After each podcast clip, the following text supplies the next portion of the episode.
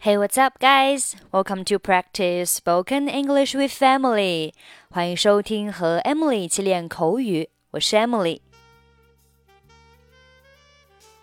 Today's topic is Be My Guest. Firstly, let's learn some phrases. Number one, hit the spot. Hit the spot. 意思是正合需要，正合我意。Hit the spot. It's too hot here.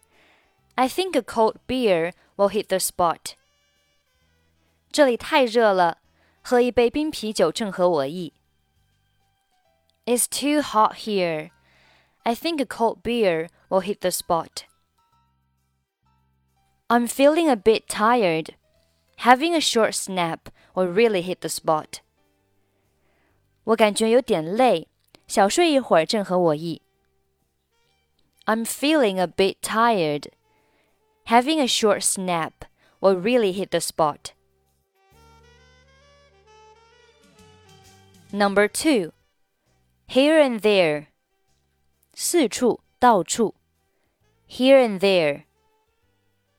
Max looked for his cat here and there, but it was nowhere to be found. Max 四处寻找他的猫，但是没有找到。 Max looked for his cat here and there, but it was nowhere to be found. Okay, let's listen to today's conversation. 邦尼，我度过了一个美好的夜晚，可是我该走了。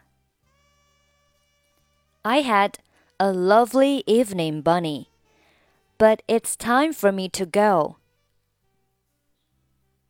马克思，谢谢你来看我，我玩得很开心。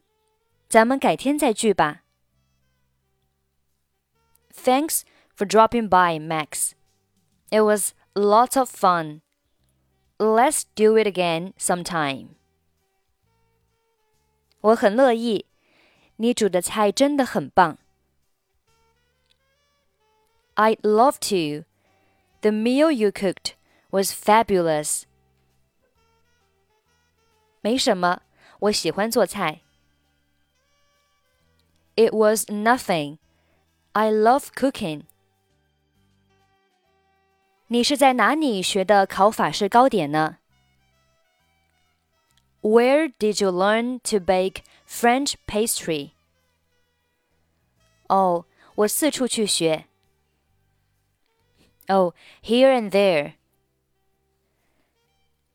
还有自制的果汁。 真的让我喝得很过瘾。你真的让我有种在家的感觉。And homemade fruit juice really hit the spot. You really make me feel at home.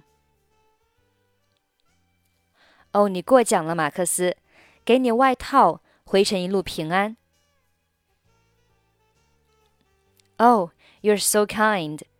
Here's your coat, Max. Have a safe journey home.